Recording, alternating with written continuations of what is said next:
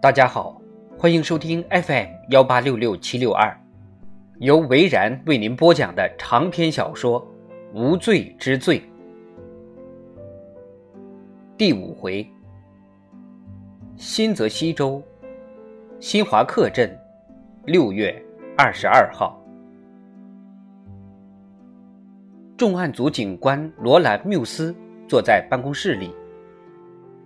等一下，他说。你是说修女隆过胸？检察官史泰龙坐在办公桌前，摸着自己的大肚子，光从背面看，你根本看不出他有多大年纪。他往椅背一靠，双手交叉背在脑后，腋下的衬衫微微有些发黄。看起来是这样的，检察官说道。那是自然死亡了？罗兰问道。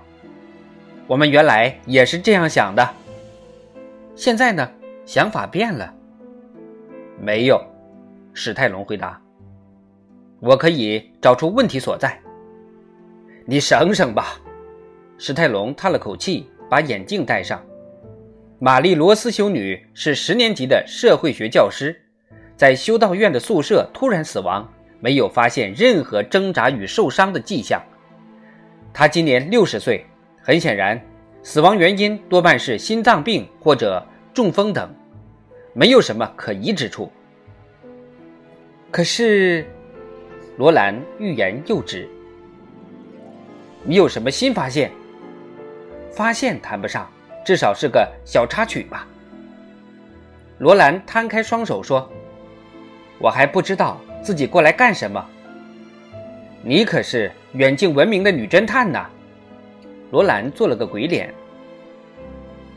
这位修女，史泰龙摘下眼镜，任职于圣玛格丽特中学。那又怎么样？罗兰问道。你也是那个学校毕业的吧？没错。所以修道院院长不避嫌，指明要你来调查此事。凯瑟琳院长。史泰龙看了一下文件，说：“就是他。你真能开玩笑？谁跟你开玩笑？他特意打电话过来，说一定要你查办此案。”罗兰摇了摇头：“你应该认识他吧？”凯瑟琳院长：“当然了，我经常被叫到校长办公室训话的。你不是个好学生，真的看不出来呢。”史泰龙把手放下来说道：“我还是搞不懂他为什么要专门找我。也许他觉得只有你会认真办案。我讨厌那所学校，为什么？看来你没有读过天主教学校。”史泰龙拿起桌子上的名牌，念道：“史泰龙，你想想看。”你会在教会学校看到这种名字吗？罗兰点了点头。算了，基本上是对牛弹琴。我要跟哪位检察官汇报？鄙人。这点令罗兰很惊讶。直接跟你汇报？对的，这个案子是我一个人负责的。罗兰点了点头，说。我明白了，那你准备好了吗？准备什么呢？凯瑟琳院长。史泰龙站了起来，慢慢踱到桌子旁，他就在隔壁，很想私下跟你谈谈。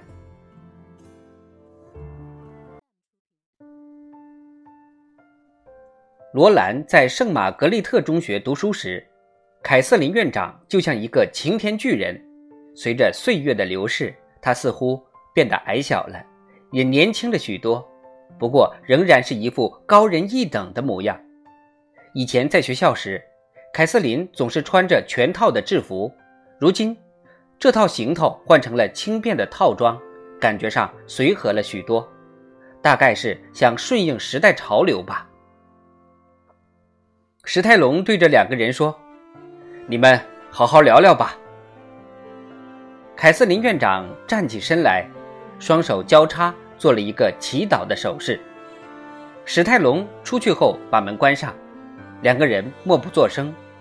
罗兰懂得谈话的技巧，因此屏住不作声。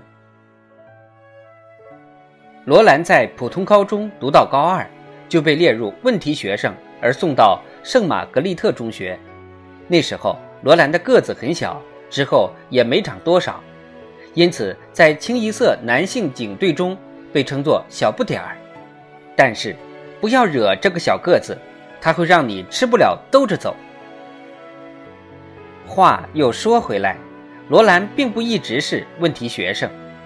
小的时候，他是个野丫头、孩子王，喜欢跟男孩子们踢球。这种小孩其实很好教育，只要有一个良好的家庭氛围引导就可以了。但是罗兰的父亲做跟货运有关的粗活。平时很少有时间照顾罗兰。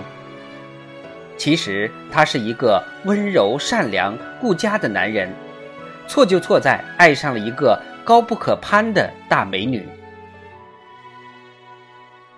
以罗兰家的实力，在新泽西州是住不起市中心的房子的。但是罗兰的妈妈，一个风情万种、挥霍无度的女人。偏偏认为自己应该住豪华的大房子。他对罗兰的爸爸拼命施加压力，让他拼命工作，同时又不断借钱挥霍，打肿脸充胖子。直到有一天，罗兰的爸爸不堪重负，在他十四岁生日那年开枪结束了自己的生命。罗兰后来一想。爸爸真是太想不开了，人生苦短，何必强求呢？也许当时的爸爸已经神经错乱了，要不平时安静胆小的父亲是不会把枪对着自己的脑袋的。这一切要怪都怪自己贪得无厌的妈妈。如果不是这个拜金女，他跟父亲也不会落到这个田地。小罗兰从此开始叛逆，心中充满了仇恨。他抽烟喝酒，整天跟一堆狐朋狗友混在一起，还乱搞男女关系。在常人看来，跟不同的男生睡觉就是十足的荡妇，这对罗兰很不公平。她是十足的女性主义者，为什么男生睡不同的女生就很有面子，而女生这样就被认为是没尊严？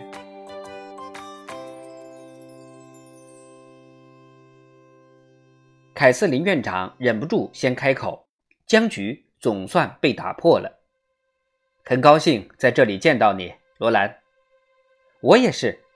罗兰犹豫了一下，说道：“这一点也不像他的性格。那么接下来呢？他还会像以前那样咬指甲吗？”史泰龙检察官说：“你想跟我谈谈？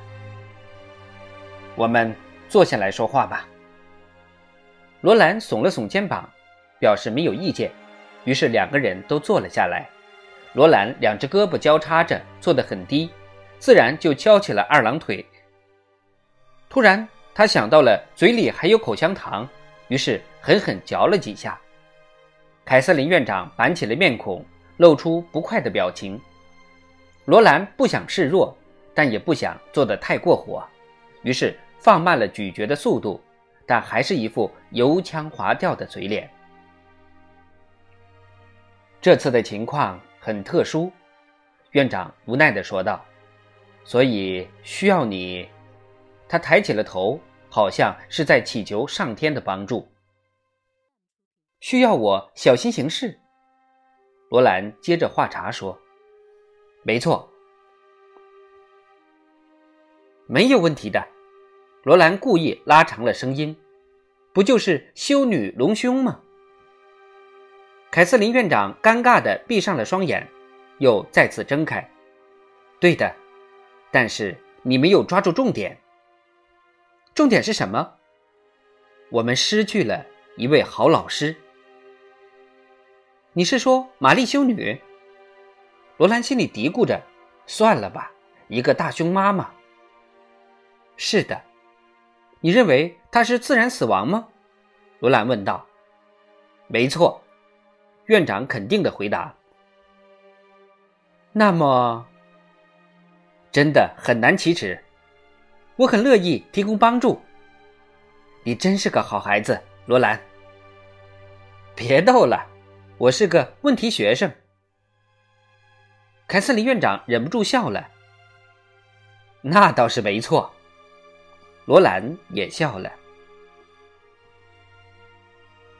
问题学生分为很多种，没错，你是很叛逆，但你心地善良，是那种爱打抱不平的人，每次犯错都是替弱小的人出头，这一点对我来说很重要。院长接下来的动作让罗兰大吃一惊，凯瑟琳紧紧握住了罗兰的手，答应我。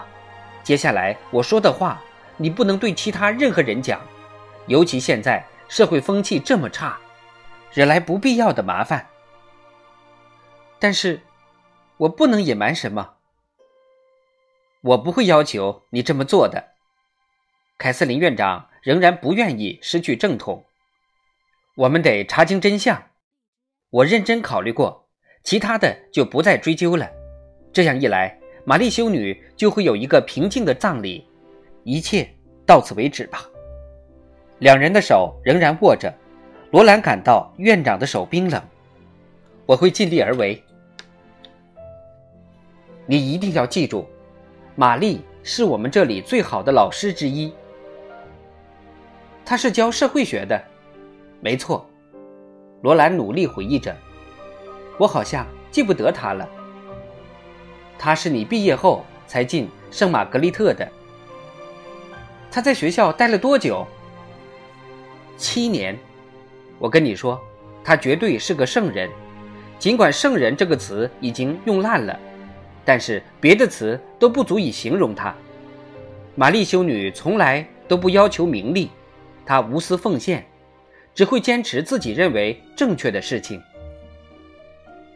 罗兰把手抽了回来。重新靠回椅背上，然后又把腿敲了起来。请您继续说下去。我们，我是说，我跟另外两名修女发现他的时候，他穿着睡衣。罗兰点了点头，示意对方继续说下去。我们很慌乱，他就这么断了气。我们试了试人工呼吸跟心脏按压。之前刚好有医生教过我们的学生如何进行急救，所以我们就按照此方法操作。就在我们进行心脏按压的时候，他的声音越来越弱了。你就发现了他隆胸？凯瑟琳院长点了点头。这件事情你跟其他修女说过吗？没有，当然没有。我还是不清楚你的意思，罗兰耸了耸肩膀。是吗？说不定玛丽修女在进修道院之前，有不为人知的过去。问题就在这里，她不会的。我不懂你的意思。玛丽来自俄亥俄州的一个保守教区，她是个孤儿，十五岁就入会了。罗兰在自己的胸前比划了一下，说道：“所以你想不通他为什么会这样？完全想不通。那这件事又怎么解释呢？”我猜测，凯瑟琳院长咬了咬嘴唇。我猜测玛丽修女隐瞒了她真实的身份。什么真实身份？我不知道。院长抬起头，用期待的目光看了看罗兰。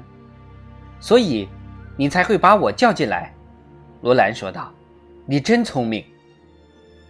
你想查查他的真实身份？对的，而且要秘密调查。希望如此。我们不想把事情闹大，但我们需要知道真相，即使真相丑陋不堪。”那也要查下去。凯瑟琳院长站起身来。